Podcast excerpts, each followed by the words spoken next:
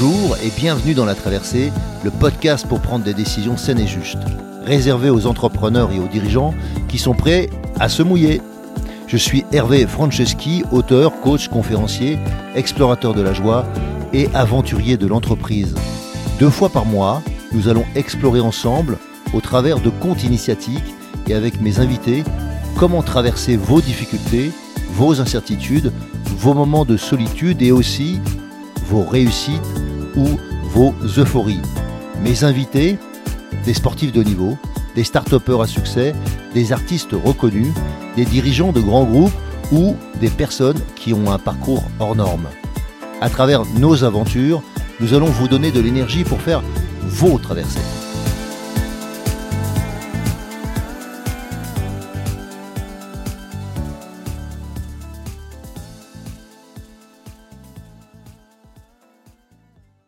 On se retrouve aujourd'hui avec Dorine Bourneton. Très heureux d'accueillir Dorine Bourneton dans la traversée. Bonjour. Tu peux nous dire un peu qui tu es? Parce qu'en fait, euh, je ne t'ai pas dit, mais en fait, je ne présente pas mon invité, c'est mon invité qui se présente. Avec plaisir. Eh bien, je m'appelle Dorine Bourneton. Euh, j'ai 48 ans. Et euh, je suis la première femme handicapée au monde pilote de voltige après un crash aérien à l'âge de 16 ans. Et alors, qu'est-ce qui fait qu'après un crash, on se dit absolument il faut remonter? Non, ça vient pas comme ça. Je me doute bien. Mais quand même. Euh, alors, moi, l'aviation et moi, c'est vraiment une grande, une grande histoire, une grande histoire d'amour.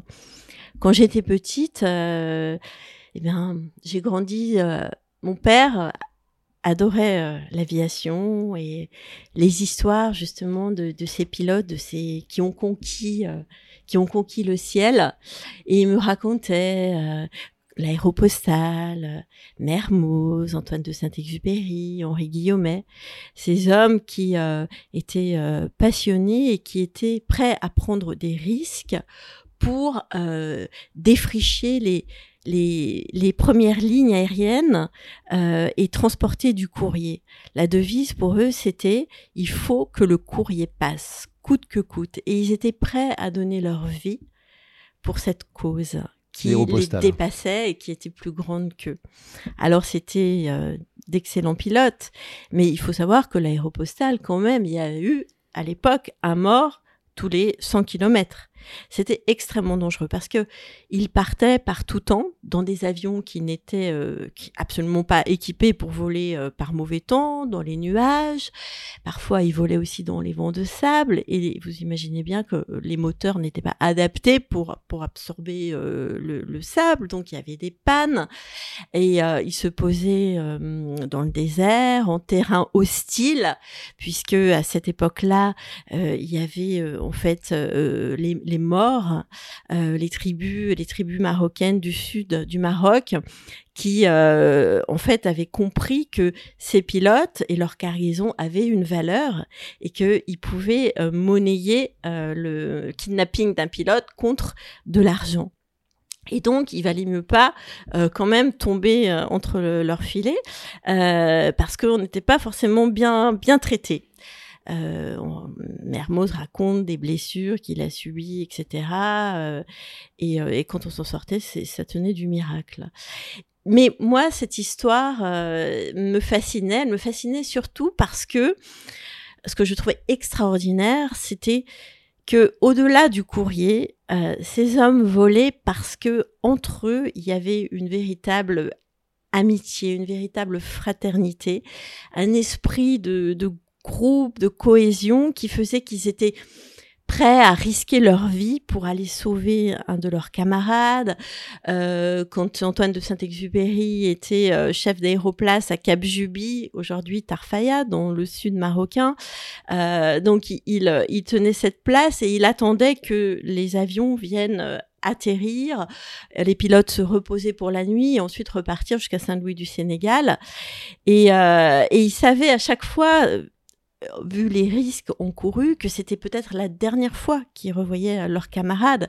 Donc, ils passaient des moments qu'ils racontent dans ses livres intenses, de, joie, de partage. Il jouait aux cartes, il faisait, enfin, il faisait des tours, il leur faisait des tours de magie, il les faisait rire, etc. Parce qu'il savait que c'était peut-être la dernière fois. Et je me suis dit, euh, mais ouais, moi, quand je serai grande, je veux vivre ça, je veux vivre ça avec euh, ces moments de partage, avec les autres. Et, euh, et je me disais, l'aviation est vraiment un lieu où, où je pourrais trouver ça.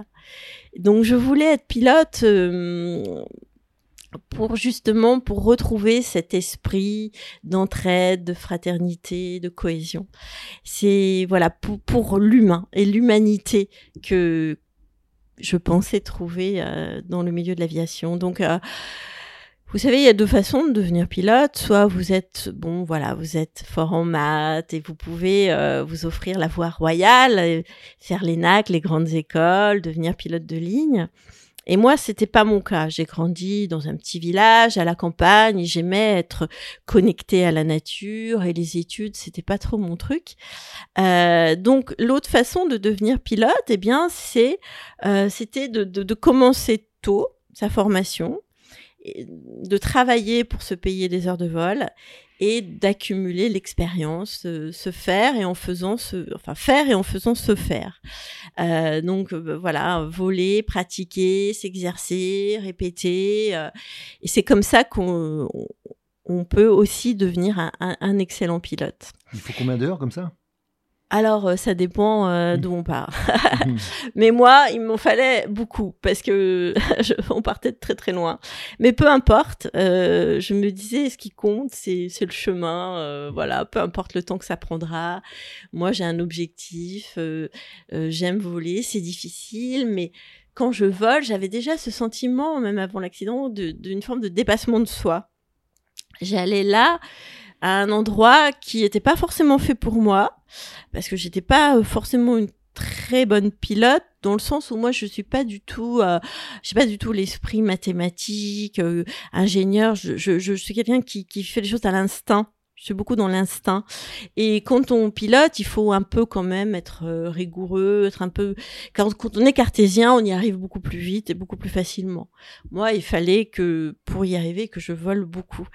Euh, mais peu importe, c'était le chemin et, euh, et mon objectif c'était de devenir un jour pilote, pilote de brousse. Je rêvais de voler en Afrique comme les pilotes de l'aéropostale, transporter du frais, du courrier, des vivres, venir en aide aux populations. euh.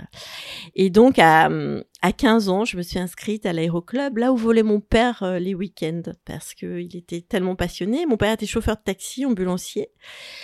Il roulait beaucoup, il travaillait beaucoup, il s'abrutissait sur les routes, mais euh, voler, c'était son échappatoire. Donc un jour, euh, il s'est décidé, euh, il a commencé à prendre des leçons. Donc moi, je me suis familiarisée aussi avec cet univers. Je montais derrière lui quand il prenait ses leçons. J'écoutais les échanges radio avec la tour de contrôle, tous ces boutons qu'il faut euh, manipuler. et tout ça, ça me, ça me fascinait, quoi. Et je me disais, voilà, c'est ma voie, c'est ça que je veux faire, et c'est merveilleux. J'étais plutôt une contemplative aussi. J'adorais euh, regarder les paysages euh, et voir le monde euh, défiler sous nos, sous nos pieds euh, et être en plein ciel, quoi. Et, et ça, la rêverie, la, la, la poésie du vol participait aussi à mon envie de, enfin, de, de m'accrocher. Et puis un jour, vous savez, la vie dans un club, c'est c'est quoi? Ben, On prend des leçons de pilotage, on apprend, à- on, pr- on pratique, on apprend à piloter. Et puis aussi, euh, il y a des, on fait des baptêmes de l'air, on emmène ses amis. Puis il y a des voyages qui sont organisés par l'aéroclub. Et un jour, mon aéroclub euh, organise euh, une sortie pour aller rencontrer les pilotes de Canadair à Marignane à l'époque, donc le terrain, je sais pas si je l'ai dit, c'était, on était à, à Clermont-Ferrand. Euh, et, et là, je dis à mon père, il faut absolument qu'on s'inscrive. Tu imagines les pilotes de Canadair, c'est euh, c'est euh, nos héros d'aujourd'hui, c'est c'est nos mermos d'aujourd'hui, quoi. Donc il faut, il y aura jamais d'autre occasion, il faut absolument qu'on s'inscrive. Et donc on s'inscrit pour ce vol. Sauf que le jour du vol arrive et ce jour-là, il fait pas beau. La météo est dégueulasse et, euh, et quand on est pilote, on est tributaire de, la météo. Mais bon, on se dit, comme tout pilote, même au temps de l'aéropostale, il, il, se disait toujours la même chose. Il disait, on va voir, et si ça passe pas, on fera demi-tour. Sauf que ce jour-là, ben, on est allé voir et on n'a pas eu le temps de faire demi-tour. En fait, on est parti à deux avions. Mon père était dans un autre avion. Et, donc, l'avion dans lequel je me trouvais, le, pilote, euh, à un moment donné, est rentré dans la couche nuageuse qui cachait une montagne, le flanc d'une montagne. On a percuté euh, la montagne euh, et on, s'est craché j'ai été voilà. Et bah quand je me suis réveillée à l'hôpital j'apprends que je suis la seule survivante des quatre personnes à bord je suis la seule euh, rescapée alors au début euh, je réalise pas ce qui m'arrive hein, forcément je, je, je, sens plus mes jambes, mais en réalité, vous êtes tellement, euh, euh, vous êtes, enfin, vous êtes, vous êtes euh, sous, sous médicaments. Mmh, enfin, vous réalisez mmh. pas du tout. Hein. Donc, euh, au début, euh, au début, je me dis, enfin je réalise pas du tout. Il faut du temps pour comprendre ce, qui, ce qui nous arrive. Et, euh, et euh, mais je me dis, j'ai qu'une seule idée en tête, c'est que je me dis bon, euh, ok, on, je suis tombée d'un avion, euh, je suis tombée du ciel, mais euh, je vais pas rester là où je suis tombée. Je, moi, je vais, je vais remonter dans un avion. Je, dès que c'est, dès que c'est possible, dès que je serai guérie, hop, je reprends mes, mes leçons et mon objectif. Et puis, euh, bah, c'est qu'au fil du temps hein, que j'ai compris, d'abord bah, parce que je sentais plus mes jambes, et puis parce qu'elles bougeaient plus, et puis que ça revenait pas, et que il y avait rien qui se passait. Et, euh, et j'ai compris à un moment donné que bah voilà, j'allais rester bah, toute ma vie euh, dans un fauteuil roulant. Alors, j'en parle avec mon père qui essaye de me rassurer, qui me dit euh, ne t'inquiète pas, on va trouver des solutions. Tu sais, quand tu, vis avec un handicap, euh, euh, tu peux conduire une voiture. On, équipe des voitures. Pourquoi on ne pourrait pas euh, équiper un avion? Il faut qu'on se renseigne, on va, on va demander, on va aller voir dans, dans des meetings aériens, on va rencontrer des gens parce que c'était en 1991, on n'avait pas Internet, donc nous, on habitait un petit village, c'était pas évident d'avoir euh, l'information. Donc euh, avec mon père, ben voilà, on écume les, meetings, les rassemblements. Euh, et puis un jour, je lis dans un magazine que un article sur justement ce qui se produit lorsqu'un pilote qui n'est pas entraîné à voler dans les nuages, eh bien il il perd en fait euh, le, contrôle de l'appareil parce qu'il y a un dérèglement de l'oreille interne qui fait que tu as la sensation de voler droit alors que l'avion descend, tu as l'impression de virer à gauche alors que l'avion vire à droite, et donc tu corriges dans le mauvais sens, et il faut trois minutes, en général c'est la moyenne, trois minutes pour te tuer pour te cracher et, selon les statistiques, en trois minutes, tu, tu, tu, es mort. Et donc, je, je, lis cet article, je pleure beaucoup parce que je me dis, merde, finalement, bah, c'est ce que j'ai vécu, moi. Et, et, et, je suis, euh, je suis rescapée. Mmh. Et, et, du coup, je, je réponds à cet article dans le courrier des lecteurs et je, je témoigne en disant, euh, voilà, en relatant ce qui s'est passé, en disant aujourd'hui, bah, j'ai survécu, mais aujourd'hui, je suis paraplégique, en fauteuil roulant. Je voudrais revoler et je sais pas comment faire. Euh, aidez-moi, en fait.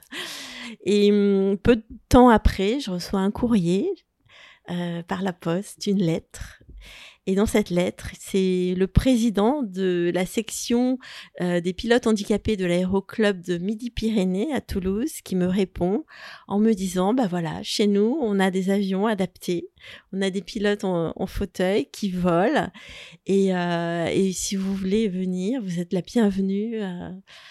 Et alors là, bah, l'espoir, l'espoir revient parce que c'est vrai que j'avais envie de, de, de, voler, mais, mais, mais j'avais, j'avais pas la solution. Et ce qui m'a fait tenir, en fait, je crois vraiment au début, en tout cas, euh, c'est le souvenir euh, du jeune homme qui se trouvait à côté de moi dans, dans l'avion. Parce que Mathias, euh, qui se trouvait à côté de moi, la veille, il avait 17 ans. La veille, il avait eu ses 17 ans. Il avait eu son brevet de pilote. C'était vraiment la mascotte de l'aéroclub parce qu'il était surdoué, il voulait devenir pilote de chasse. C'était vraiment euh, une référence euh, pour nous tous. Et euh, il était à côté de moi et, et, et la dernière image que j'ai de lui, c'est on s'est adressé un grand sourire, juste une seconde juste avant qu'on rentre dans les nuages et c'est la dernière image que je garde de lui. C'est ce visage souriant d'un jeune homme de 17 ans qui, qui va mourir. Euh. Et quand... Euh, Mais qui ne le savait pas encore. Ben non, parce hmm. qu'on avait confiance. Hmm. On avait tellement confiance en ces deux pilotes qui étaient devant, qui qui euh, étaient euh, des références à l'aéroclub, qui nous même l'un d'entre eux, c'est lui qui nous donnait des cours. À nous jeunes pilotes, il nous donnait des cours de météo. Et c'est lui qui m'avait appris surtout ne rentre jamais dans un nuage. Euh, si tu n'es pas entraîné parce que le voilà tu vas perdre tes références. Dans ces moments-là il faut se concentrer sur ces instruments. Donc moi même si j'ai vu le nuage arriver, je me suis dit, non, bah, c'est bon, il, connaît, il sait faire, donc il va nous sortir de là. Jamais on, aurait imaginé qu'on a, et, Mathias non plus. C'est pour ça qu'il s'est pas rattaché. Moi, je me suis rattachée parce que quand j'ai vu le nuage devant nous, j'ai eu peur et j'ai dit, oula, là, il y a danger. Oui, il y avait danger. J'avais, mais j'avais en même temps, j'avais confiance.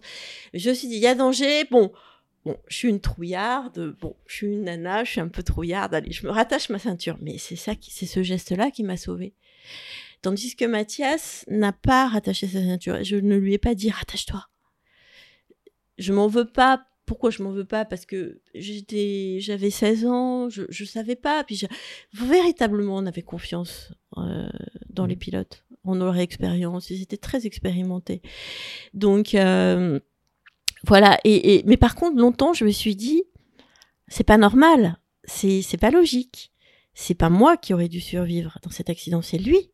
C'était lui, l'élève brillant, le pilote euh, brillant, euh, qui allait devenir un, un pilote extraordinaire, etc. Alors que moi, je suis rien, je suis nulle. Comment ça se fait que c'est pas normal? Et donc, euh, longtemps, euh, le, le, souvenir de son visage et, et, de me dire aussi, j'ai pas le droit d'abandonner parce que je vais voler pour lui. Si c'est pas lui qui a échappé à cet accident, mais je vais voler pour lui, mmh. quoi. Donc tu, avais le syndrome du survivant euh, et en même bah, temps, tu avais une... sans doute. Il y avait, il y a eu de ça. Ça a participé. Puis après, c'est vrai que moi, je suis une grande rêveuse et euh, très vite, je suis repartie dans mes rêves. Je me suis dit, bah, j'ai plus mes jambes, alors je volerai. Euh, mmh. Je vais me reconstruire grâce, euh, grâce à l'aviation. Mais j'y suis arrivée aussi parce que j'ai vécu une expérience intéressante avant l'accident. J'ai vécu ce qu'on appelle dans le langage de, des pilotes mon premier lâcher.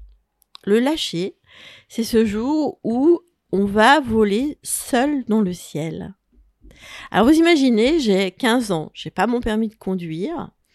Euh, j'ai euh, à peu près 15 heures de vol. Et un jour mon instructeur me dit bon bah Dorine euh, on fait des tours de piste puis à l'atterrissage mon, mon, instructeur me dit bon bah Dorine là tu vas repartir toute seule il descend de l'avion.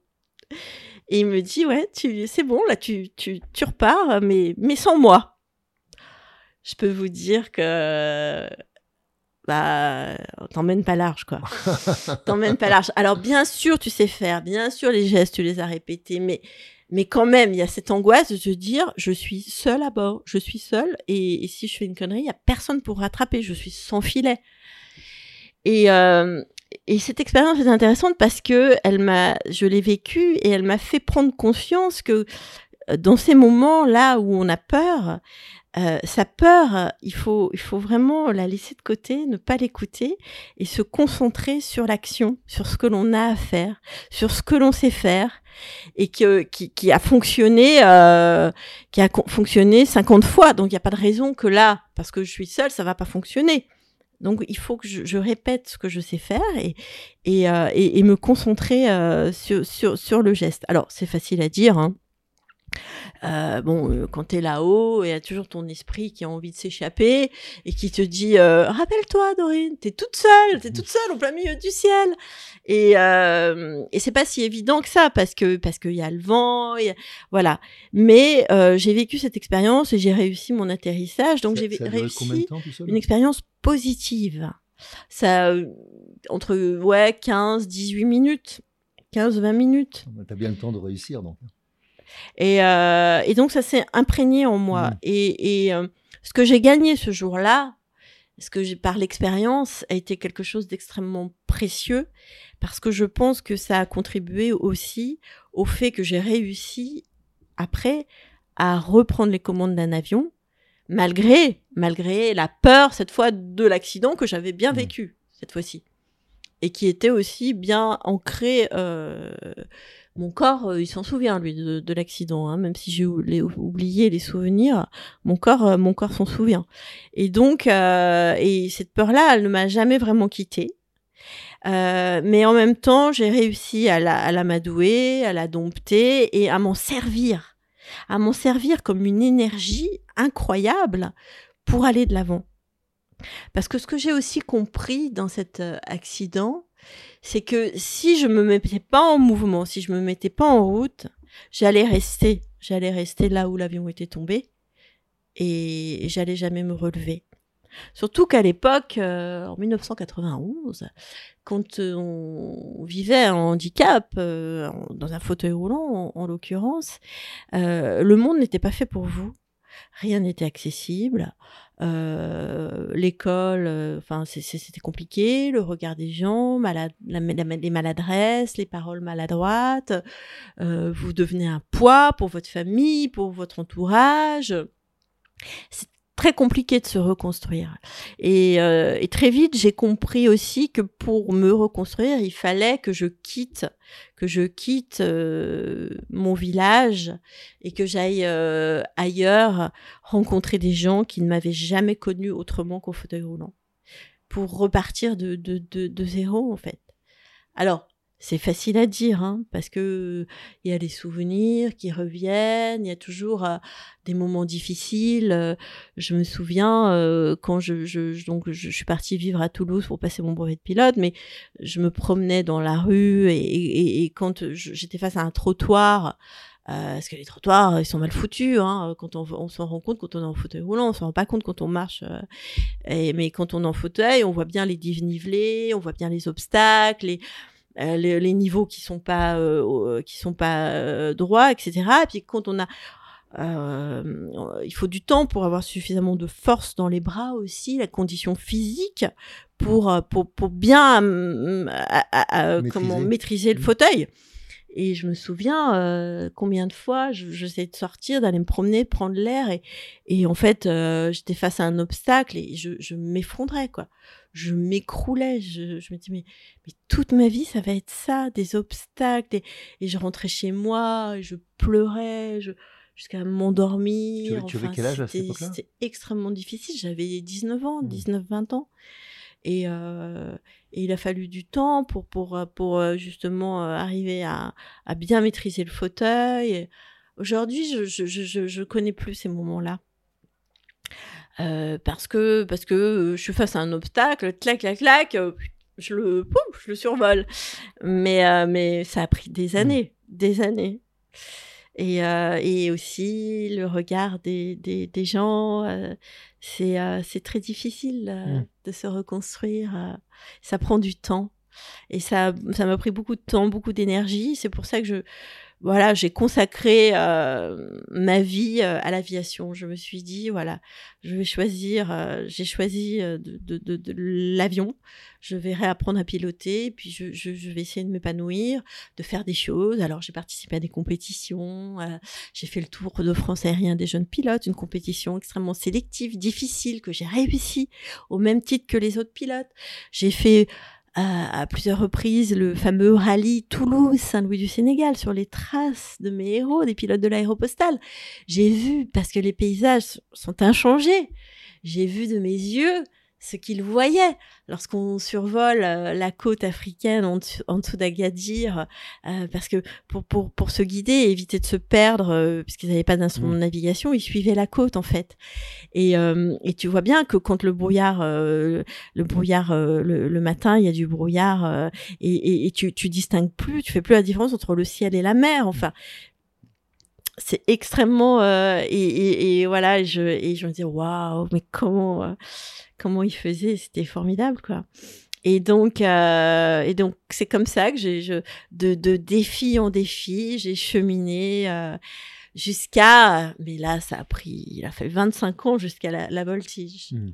Pourquoi la voltige? Parce que la voltige, c'est un, milieu très fermé où, euh, enfin, c'est un peu l'élite hein, de, de l'aviation, et, et c'est vrai que les pilotes handicapés n'étaient pas attendus dans cette discipline. Pas du tout. Mais un jour, j'ai eu la chance de rencontrer quelqu'un qui euh, a accepté de, nous accueillir euh, et d'équiper un avion de voltige, de commande manuelle de pilotage, de faire homologuer l'appareil et de, de me former, de me former moi et Guillaume Ferral, qui est aussi euh, en fauteuil roulant, et euh, jusqu'à euh, jusqu'à ce que je puisse faire une démonstration au Salon du Bourget, qui est ce merveilleux salon, cette grande fête de l'aviation, le plus grand salon aéronautique du monde, là où volent tous les maestros du ciel, les pilotes de la patrouille de France, les pilotes du Rafale. Et, et j'ai eu ma place au Bourget en tant que première femme handicapée pilote de voltige. Euh, voilà. Alors c'était difficile, hein, euh, mais là encore, euh, pourquoi c'était difficile? Bah Parce qu'au début j'avais j'avais très très peur.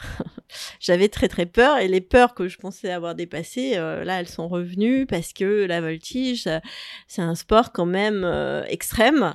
Il y a une prise de risque qui est forte. Et puis, euh, puis, puis, moi, j'arrivais, j'arrivais pas à m'ôter de la tête que, euh, bah voilà, en voltige, une, une, commande peut se bloquer, on peut perdre une gouverne, euh, on peut perdre une aile en vol si on tire des facteurs de charge trop trop forts. Alors au début, j'y allais tout doucement, j'avais peur de, de tirer sur le manche, j'y allais, et du coup, il se passait rien, parce que mais, mais sinon je vais casser l'avion. et il m'a fallu 25 heures pour dépasser cette peur. Et tant que j'avais cette peur chevillée au corps, j'arrivais pas à apprendre parce que j'arrivais pas à ressentir. Hmm. Je sentais rien. Je sentais même pas ma main, euh, ce que faisait ma main euh, avec le manche quand elle tirait sur le manche. je, je le sentais pas. Puisque tu savais déjà voler. Mais oui, mais là, je me retrouvais à poil, à zéro, nul. Mais je me suis accrochée parce que j'avais cet objectif du Bourget et ça vraiment euh, pour moi c'était euh, c'était un rêve parce que le Bourget c'est c'est le ciel du Bourget c'est c'est un c'est un endroit mythique. C'est là où euh, euh Charles Lindbergh a atterri lorsqu'il a fait la traversée la traversée de l'Atlantique.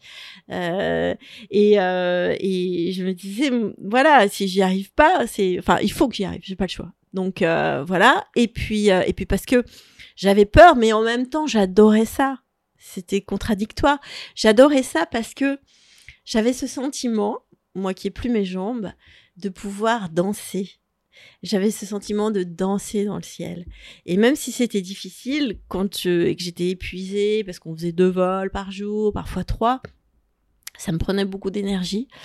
Quand je rentrais de, de, du terrain, quand je rentrais chez moi, je mettais la musique à fond dans la voiture. Et là, je répéter les gestes. J'avais ce sentiment vraiment de, de répéter une chorégraphie. Et, euh, et voilà, donc je me disais, demain j'y retourne. je ferai mieux et demain, demain euh, ça, se passera, ça se passera bien. donc 25 heures pour, pour traverser ta peur. Mmh. Et euh, à quel moment tu as l'impression que ça t'a lâché? La peur, bah en fait, euh, à quel moment Au moment où, euh, euh, au moment où j'ai décidé d'arrêter d'avoir ces pensées là, ces hmm. pensées euh, complètement absurdes, de me dire non. Et puis au bout de 25 heures, bon, tu commences à te rassurer, tu te dis bon, ça fait 25 heures, l'avion il est toujours pas cassé, donc il n'y a pas de raison que Qui se Et puis parce que tu commences quand même à apprendre, ton corps est quand même il commence à enregistrer des trucs, Mm. et euh, et puis finalement tu te dis bon bah je me concentre sur le geste, je me concentre sur la figure, sur ce que j'ai à faire, sur euh, le timing, le tempo, la, la voilà la- la- là où tu dois placer l'avion, etc. Euh, et tu et puis puis puis tu, tu tu ne sors pas de ça. Alors il m'arrivait d'en sortir, par exemple quand on volait euh, la tête à l'envers. Ouais. Là, on se mettait la tête en l'air et je, je regardais, le, je, regardais le, je regardais le paysage défiler euh, sous mes cheveux, là, à 250 km heure. Je me disais, mais putain, qu'est-ce que je fous là? Et là, ah bah non, c'était foutu. Il suffit que je me dise. Alors là, j'essayais de revenir dans l'avion, de revenir sur le geste, euh, et c'est ce que je, on m'apprenait. Et là, de nouveau me concentrer. Et, euh, et de nouveau, ça se passait bien. Mais euh, on peut pas s'empêcher. C'est compliqué, hein, de surtout quand on est en plein ciel, euh, et que on ne dépend quand on est là-haut tout seul, on ne dépend que de nous-mêmes euh, et, et de notre capacité à maîtriser nos émotions. Bien sûr. Alors, ce qui m'a beaucoup aidé, je dois dire aussi, c'est que euh, après quelques temps, j'ai découvert le yoga. Et le yoga, ça m'a appris à mieux me concentrer, à mieux ressentir, à, à intérioriser, à mieux ressentir comment l'avion, comment l'avion bouge et comment il glisse sur les filets d'air, comment comment ça se passe et, euh, et ça m'a énormément aidé. Ça m'a tellement aidé que que bah, j'ai même euh, j'ai même gagné une compétition un jour euh, face à des pilotes euh, valides. Euh, et ça, ouais, ça c'était vraiment ma, ma, Yes. ma, ma victoire, euh, une grande victoire personnelle. Et euh, voilà. Alors après, j'ai me suis dit bon, la compétition, euh, c'est quand même beaucoup beaucoup de stress. Mm. J'irai pas bien plus haut, donc euh, je vais m'arrêter là. Tu as fait combien de temps de Mais- voltige? Comment? Combien de temps tu as fait de voltige? Euh, Combien de temps? Bah, j'en ai fait pendant euh, euh, six ans, Mm. quand même. Six ans, euh, mais j'ai adoré ça. Parce que les pro- je pense que la première fois qu'on s'est vu, je sais même. J'étais élève. tu, tu commençais Ouais, je commençais en 2014. ouais. Oui. Et j'ai arrêté en 2020. J'ai arrêté en 2020 parce que bah, j'ai été sensibilisée euh, euh, au- tout ce qui compose, qui fait le, le réchauffement climatique. Euh, j'ai- participé à une fresque du climat Mhm. et j'ai pris conscience vraiment euh, parce que j'avais des informations comme tout le monde, mais c'était confus, c'était pas hum, voilà. Mais la fresque du climat explique véritablement euh, les, les causes et les effets. Tu- Les tenants et les aboutissants. Tu l'as fait à Paris là Je l'ai fait à Paris avec le groupe La Poste et euh, et je me suis dit, j'ai eu très peur. J'ai eu très très peur. J'ai eu des visions de fin du monde Euh, et, euh, et, et je me suis dit non mais là je je je peux plus voler le week-end, cramer de l'essence. euh, voilà, je, moi aussi, je, je- vais, ouais, je, je vais faire ma part. Pour autant, il y a d'autres façons de voler. Il y a d'autres façons de voler et, euh, et j'ai le projet de, de continuer de voler, mais autrement. Tu, tu veux nous parler du projet Astrolabe, c'est ça? Euh, du projet euh, euh, de, du Solar Airship One. Ouais, qui en fait, qui se, qui est, qui serait de, de, de faire un, un, un tour du monde dans un dirigeable solaire, sans escale, sans émission de CO2, euh, sans énergie fossile, avec uniquement euh, bah, l'énergie du soleil Euh, et euh, donc quatre moteurs électriques qui sont alimentés par des de le jour par des pan- panneaux photovoltaïques souples qui recouvrent euh, le dessus dirigeable. de- du dirigeable. Euh, alors, le dirigeable, euh, il, il faut s'imaginer que c'est l'équivalent de 2 à 380. À 380, c'est énorme. hein. Mm. Ben, vous en mettez deux et vous avez la taille du dirigeable recouvert de panneaux photovoltaïques.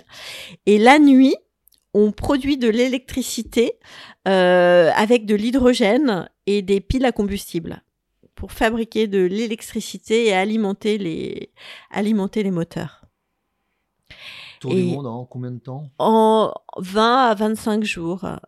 En fonction de, bah, du temps, de la météo, des aléas. euh. Et donc, c'est un magnifique projet avec un projet pédagogique euh, derrière aussi pour sensibiliser les générations euh, actuelles et futures euh, sur justement euh, le, le réchauffement climatique.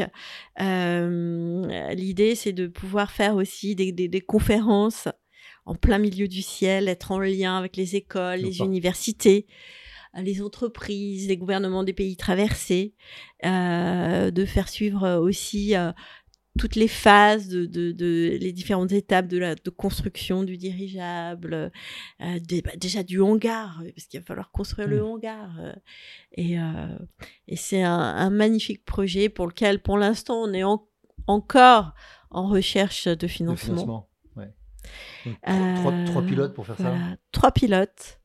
Bertrand Pi- Picard, Mmh, qui est le pionnier hein, des énergies propres, et puis Michel Tonini aussi, qui est euh, donc un, Astronaute. un astronaute euh, français et euh, qui, euh, qui souhaite apporter aussi sa contribution et, et, son, et ses connaissances dans la réussite de ce projet. Super. C'est quand même une, une chance énorme, ça. Ça serait une, pour moi une magnifique façon de, de continuer l'histoire, euh, de poursuivre l'histoire, parce qu'aujourd'hui, euh, c'est évident que, que, que, que je, ne veux, je ne veux plus voler euh, autrement. Alors, voilà, peut-être le, le planeur aussi. Mhm. Planeur qui, qui est quelque chose de, de merveilleux.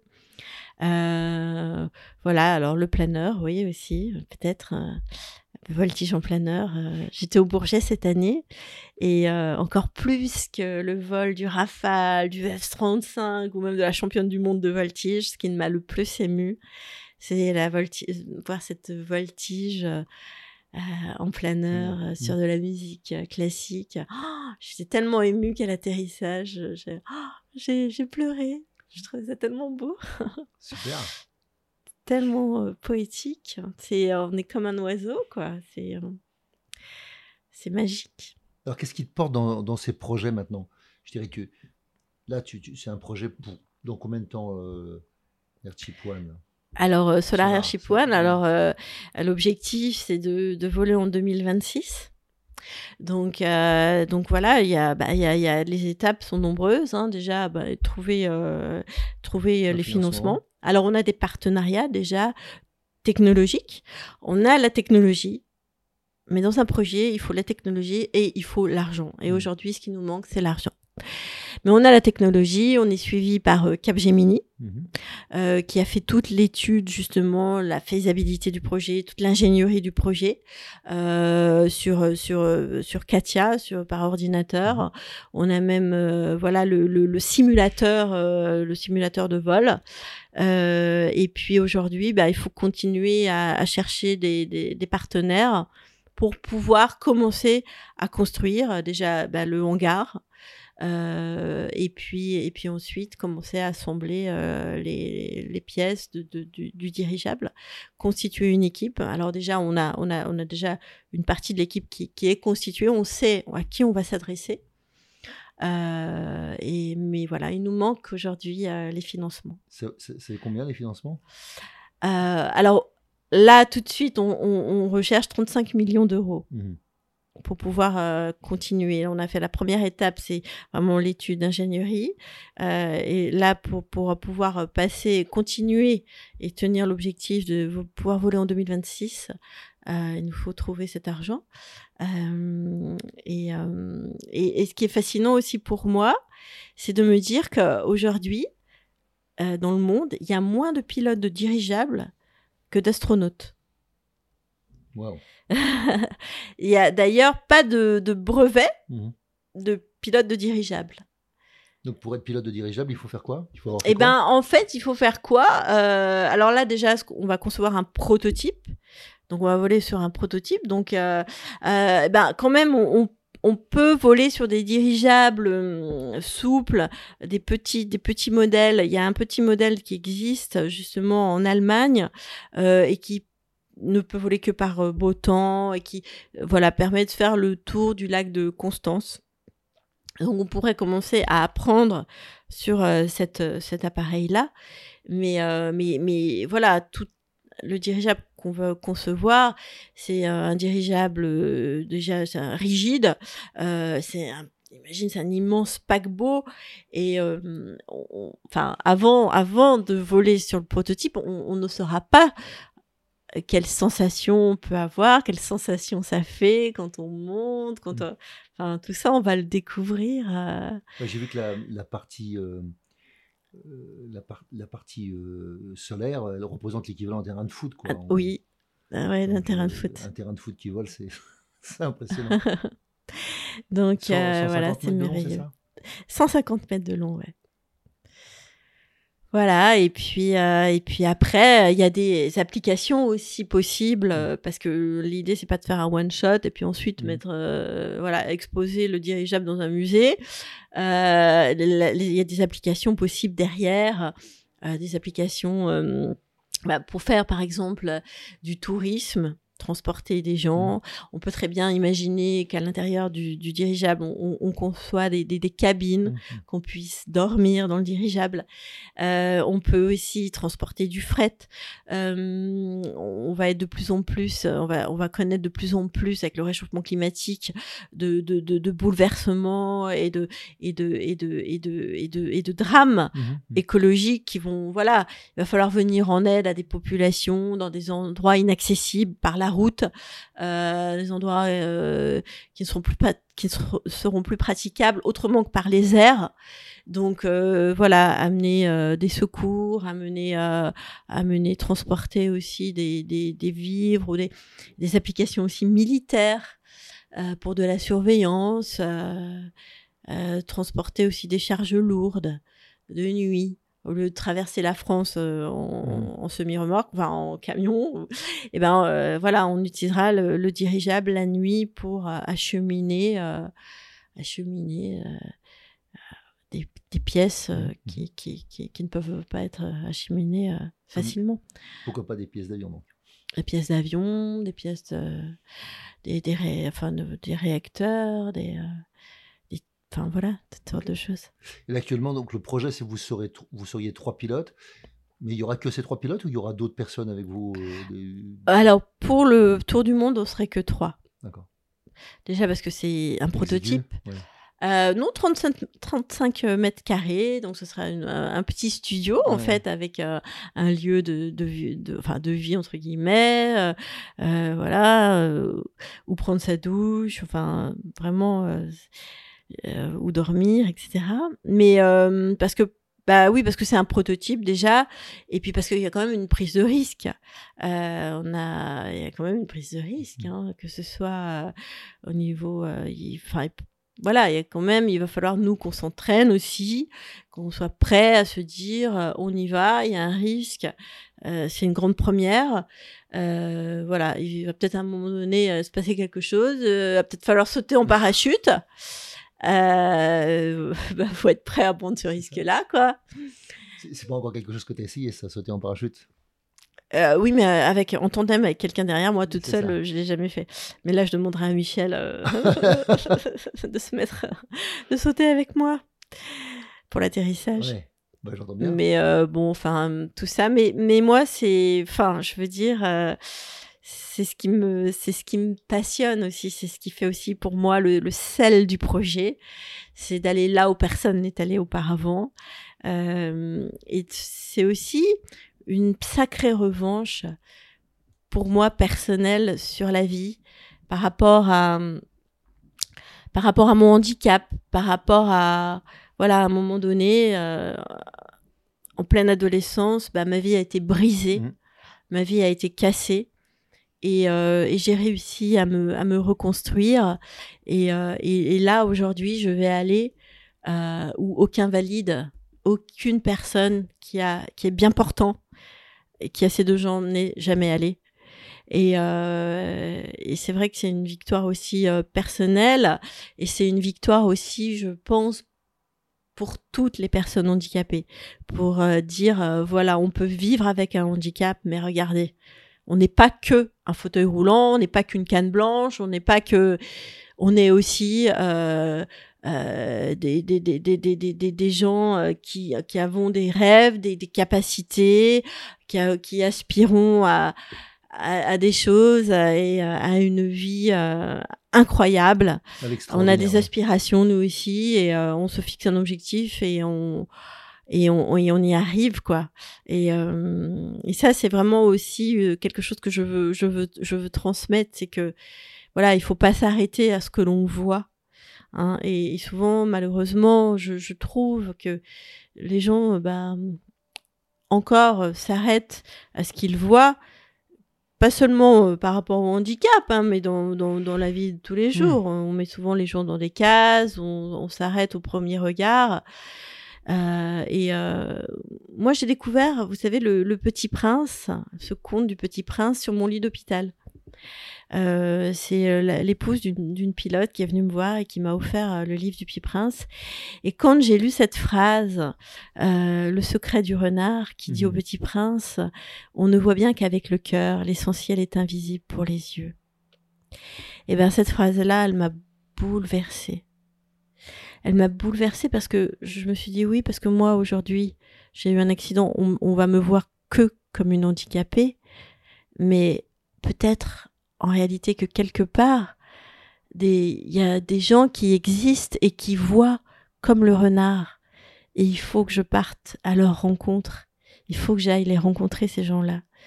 Et euh, c'est aussi ça que je, veux, je veux transmettre à travers ce vol. Euh, qui au-delà d'un exploit technologique, un défi, euh, voilà aussi lié euh, euh, au développement durable, au réchauffement climatique, etc., est profond, est un, projet profondément humain, quoi. Et je trouve ça très beau que on m'ait choisi parce qu'on est venu me chercher. On est venu me chercher pour mes qualités de pilote, bien sûr, mais aussi parce que je représente parce que je suis une, je représente quelque chose. Je suis une femme et en plus, j'ai, je vis avec un handicap. Et euh, c'est un très beau message. Voilà, il n'y a pas que les hommes bien portants hein, qui peuvent réaliser leurs rêves, accomplir des exploits extraordinaires. voilà, on peut être aussi un petit bout de femme euh, un peu fragile et pourtant euh, qui a de la volonté. Bon. bien sûr, Dorine. Parce que vous, vous la voyez pas, mais moi, je la vois depuis tout à l'heure. Les yeux pétillent, son sourire est éclatant, et euh, pour moi, ça, c'est déjà un cadeau. Et je trouve que tu, ouais, je pense que tu le sais, mais tu, tu, rayonnes naturellement euh, quand tu parles de tout ça. Et, moi, je, voilà, je, suis comme le petit prince, je suis comme l'enfant qui t'écoute. Et je, je, suis un, je suis un fanat du Petit Prince, donc mm. je, l'ai lu et relu et relu et relu ce, ce, livre. Je, suis un fanat de Syntex aussi. Et donc, euh, moi aussi, j'étais assez marqué dans mon enfance par, euh, par les exploits de Mermoz, euh, Ningesser et Colli, mm. euh, toutes les exploits et, et, les, les, catastrophes qui ont ici coûté la vie à la majorité d'entre eux, enfin à la grande majorité d'entre eux presque, on pourrait dire presque tous. Et donc, c'était pour moi une je, je m'attendais pas à ce que tu parles de ça au début, tu vois. Je, je, me rappelais plus, tu m'avais peut-être dit que, étais, euh, que tu que avais été bercé par, par ces choses-là aussi, mhm. par l'aéropostale. Et euh, ben voilà, c'était un cadeau pour moi aussi que tu, que tu fasses écho à, à tous ces souvenirs qui sont pour moi des souvenirs aussi de ma propre enfance. J'avais envie que tu nous parles aussi de, euh, de, en fait, des défis que tu, que tu te fixes parce que je trouve que tu as une capacité. Comment tu choisis comme là bon là tu m'as dit on m'a choisi, on est venu me chercher. Mais tu as quand même fait des choix seul, enfin seul ou je sais pas d'ailleurs. Comment comment tu, tu, as pu euh, comment tu fais tes choix quoi Comment je fais mes choix? Bah, bah, ça se fait pas à pas, hein, petit à petit. Mmh. Euh, c'est-à-dire que euh, voilà quand j'ai décidé de reprendre les commandes d'un avion et de devenir pilote, j'ai fait ce choix. Donc, je, je, je... Et du coup, donc j'ai pris une voie, mmh un chemin. Et quand j'ai atteint mon objectif, en fait, atteindre un objectif, ce n'est pas seulement euh, passer une ligne d'arrivée, c'est aussi très souvent la, passer la ligne d'un nouveau départ. C'est la mmh. ligne d'un nouveau départ. Parce qu'une fois qu'on a atteint son objectif, ben, on se dit, ben, je, on va s'en fixer un autre. Et c'est comme ça que, que, que j'ai cheminé euh, petit à petit. J'ai le sentiment aussi d'avoir eu beaucoup de chance, d'avoir euh, euh, fait le vœu de, de, rencontrer les bonnes personnes au bon moment et, euh, et, d'avancer en confiance. Et, j'en ai toujours été récompensée. Quand j'ai décidé d'arrêter de, de, voler, comme par hasard, on m'a proposé de voilà de voler dans un dirigeable et de faire un tour du monde euh, sans énergie fossile et sans émission de CO2. Euh, c'est quand même fou la vie. Ouais, Donc euh, il faut faut faire confiance, faut faire confiance à la vie. À la vie. Je crois qu'il faut surtout beaucoup rêver, en mhm. fait. C'est important de rêver, de, de, de dire ce dont on a envie, d'exprimer. De... Et les choses, euh, bah, la vie fait que les choses s'arrangent pour que bah, on nous on mette sur notre route des petits indices qui font que ah, si tu sais regarder, tu tu vas aller euh, tu vas prendre euh, tu vas aller regarder ce qu'il y a derrière ce cet indice tu vas creuser comment tu sais comment regarder l'instinct regarder? C'est ton instinct l'instinct euh, moi je j'ai grandi à la campagne j'étais très connectée à la nature hein. Je crois vraiment que c'est une chance. J'étais très connectée à la nature. Euh, je, je, je ressentais beaucoup. Je ressentais les choses.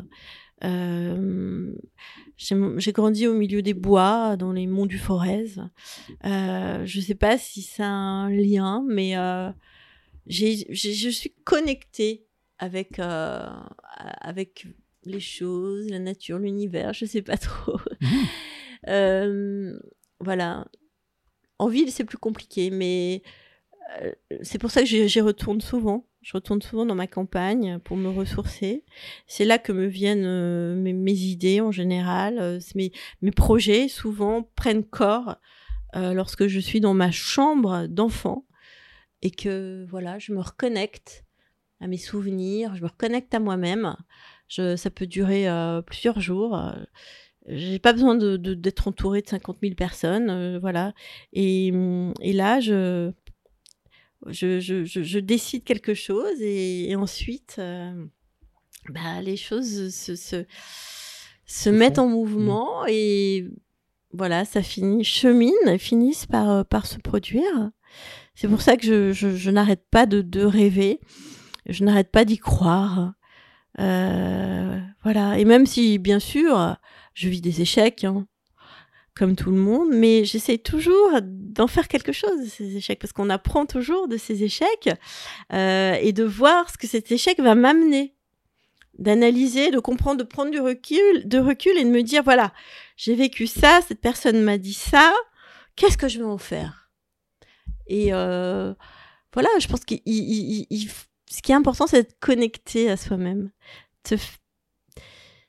d'être connecté à soi. Euh, j'ai pas forcément confiance en moi hein, pour autant, mais je je suis bah, je, mais, je, tu oses. Mais je j'ose, oui, mm. j'ose quand même, même si j'ai peur, euh, j'ose, je me lance parce que je me dis que j'ai toujours, je me suis toujours dit j'ai plus à y gagner en, en y allant qu'en restant euh, sur mon canapé ou devant la télé. Voilà. Ça c'est sûr. Et après, euh, comment ça se produit. Euh, c'est une espèce de. Peut-être que c'est une question d'énergie, euh, que c'est cette, envie de faire, cette énergie qui, que, certaines personnes captent, et qui c'est des énergies qui se rencontrent et ensemble on va réaliser quelque chose en fait. Des, ouais, je crois beaucoup à la rencontre d'énergie, des, des regards qui se comprennent euh, voilà, ça marche pas avec tout le monde parce que parce que ça peut pas marcher avec tout le monde parce que tout tout le monde n'est pas fait pour, pour, pour être connecté en mhm, fait. Mhm. C'est pour ça que quand ça fonctionne pas, faut pas insister en fait. Faut, euh, je veux dire dans la connexion. Hein. J'entends. Mm. Mais euh, faut faut aller voir ailleurs et euh, persévérer. C'est quoi, quoi, tes plus belles rencontres? Ah, hum, j'en ai eu beaucoup, hein, des belles rencontres quand même, je dois dire. J'ai été gâtée. Des mauvaises aussi. D'accord. Peut-être à égalité d'ailleurs. Je, te propose une mais belle je rencontre. me souviens des. Bah, ma plus belle rencontre, c'est celle avec Guillaume Ferral, Mmh. euh, mon compère de, de toujours, qui est lui aussi en fauteuil roulant, qui est pilote. Et on a, on a avancé main dans la main parce que sans lui, j'aurais jamais ré- pu réaliser tout ce que j'ai réalisé. Parce que si moi, j'avais l'énergie, euh, l'envie d'aller de l'avant, de, de communiquer, de, je- je- de fédérer les gens, il me manquait souvent la, la, la technique et les connaissances pour y arriver qui pouvaient crédibiliser un projet. Euh, mais avec Guillaume qui était là, qui euh, lui avait cette connaissance, euh, c'est lui c'est un un matheux, c'est un cartésien, c'est un, un, un, un ingénieur, donc il apportait la, la, la, la crédibilité et le et le duo a, a très très très bien fonctionné. Le duo, euh, voilà, seul, j'y serais pas arrivé, mais j'ai eu la chance de le rencontrer.